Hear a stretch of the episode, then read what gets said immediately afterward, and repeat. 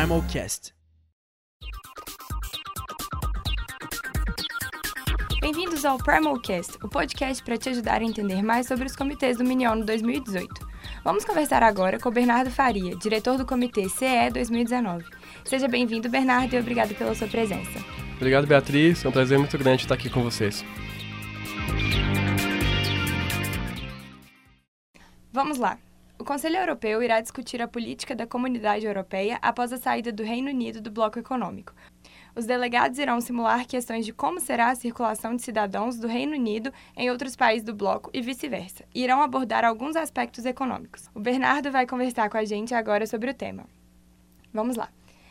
Como é esse período de transição? O Reino Unido continuará cumprindo as regras da União Europeia até se separar por completo do bloco ou não? Bom, Beatriz, uh, esse período de, de, transição, como você disse, é, é a época que as duas partes, tanto o Reino Unido como a União Europeia, têm para redefinir as suas políticas, é, no caso da União Europeia, comunitárias e posteriormente bilaterais, se falarmos de Reino Unido e União Europeia como duas partes. Desde que o Reino Unido anunciou a sua saída da, da União Europeia em maio do, do ano passado, ele tem um prazo de dois anos para efetivar a sua, a sua saída que está prevista para maio do ano que vem, 2019. É, então, durante esse tempo, o Reino Unido segue cumprindo as regras, normalmente, da União Europeia, apesar de não participar das reuniões do, do, do Conselho ou de outros órgãos sobre o, o tema, sobre o Brexit. Quais os possíveis impactos da saída do Reino Unido para os seus cidadãos e para as grandes empresas? Bom, no mundo em que a cooperação se mostra cada vez mais importante e num, num ambiente que a integração e se mostrando particularmente um processo mais intenso do que nos outros lugares do mundo, como é a, a Europa, a gente pode esperar uma série de impactos possivelmente negativos uh, dessa, dessa saída do, do Reino Unido. Você pode ter impactos na, nas políticas de imigrações, tanto para pessoas que vêm de fora da, da União Europeia ou vão direto para o, para o Reino Unido. A questão, por exemplo, da Irlanda do Norte com a Irlanda é algo que ainda está em discussão. A Irlanda do Norte fazendo parte do Reino Unido e a Irlanda fazendo parte da, da União Europeia. Então, são situações, como eu disse, é, em um contexto de cooperação em que as duas partes perdem acordos que foram conseguidos diante de muitos debates, muitas discussões, a tendência é que os dois lados tenham a perder com essa saída. E o que levou o Reino Unido a se separar do bloco? Bom, analisando isso do, do ponto de vista histórico, você pode ver que o Reino Unido sempre teve uma política de isolamento é, diante do que acontecia no, no resto do continente europeu. Ele se envolvia praticamente em situações em que ele não tinha mais como uh, evitar, como foi no caso das, das duas uh, grandes guerras. E isso vem, vem, vem desde séculos. Sobre o processo de, de integração mais recente, que foi no, no século passado, o Reino Unido manteve muita resistência em fazer parte desse, desse bloco, dessa organização que os, que os demais países estavam criando naquele momento.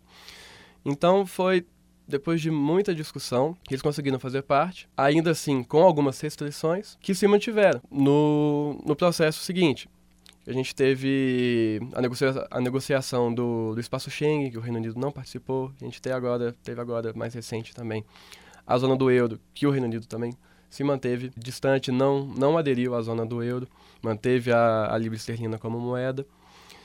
Então, é, se pegarmos o histórico, a gente já consegue entender um pouco.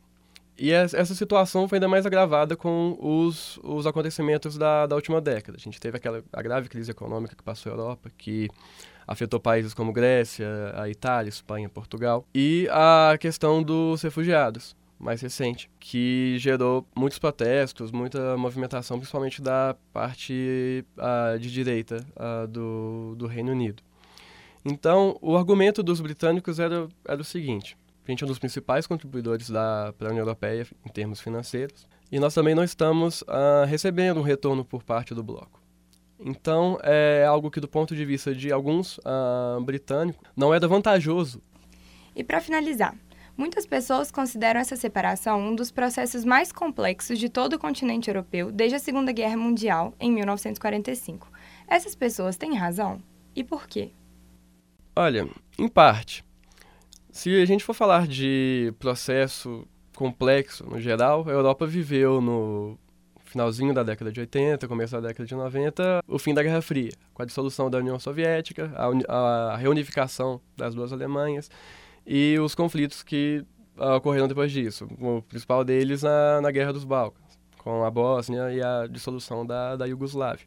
Mas se a gente for olhar do ponto de vista de cooperação, de organizações internacionais que se fortaleceram muito no, nos últimos anos, é sim um dos mais complexos. Isso porque essa saída do Reino Unido da União Europeia é a primeira, porque a cláusula de saída só foi instituída no Tratado de Lisboa de 2007, então tem 11 anos que foi implementada, e como é a primeira, ainda tem muita dessa incerteza do, do que vai acontecer com o bloco sem um dos seus principais membros. E isso pode gerar margem para outras incertezas, como a tentativa de saída de, de outros países que também não estão 100% satisfeitos com a União Europeia. Então é isso, ficamos por aqui. Agradecemos o diretor pela participação. Continue nos acompanhando para saber sobre os outros comitês. Até lá! Este podcast foi produzido pelo Comitê de Imprensa do 19º Miniono, com a ajuda da monitora Tainara Barbosa e locução de Beatriz de Pinho.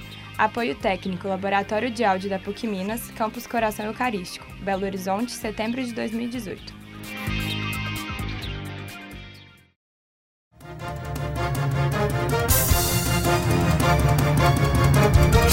Primal Cast